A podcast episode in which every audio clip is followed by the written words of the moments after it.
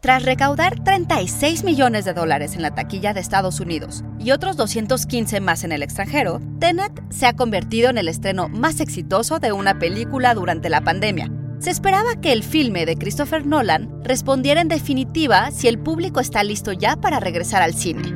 Pero la taquilla de Tenet justifica el estreno de otros blockbusters. ¿O sería mejor continuar retrasándolos?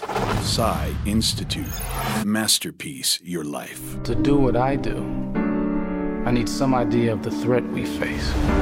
We're trying to prevent World War III.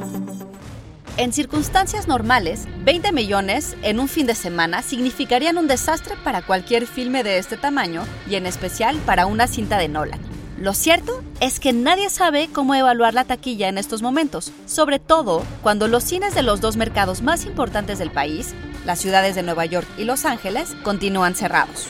De acuerdo con la revista Variety, mientras Tenet no tenga mayor competencia, tiene esperanzas de permanecer más tiempo en cartelera y de recuperar su presupuesto de 200 millones de dólares. Sin embargo, la película necesita recaudar aproximadamente 400 millones en el mundo para alcanzar el punto de equilibrio y más de 450 millones para comenzar a ver una ganancia.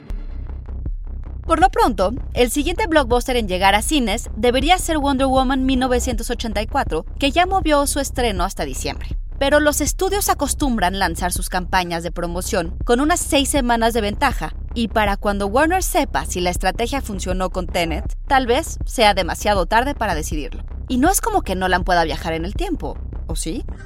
Guión de Antonio Camarillo, con información de la revista Variety y boxofficemojo.com. Y grabando desde casa, Ana Goyenechea. Nos escuchamos en la próxima cápsula SAE.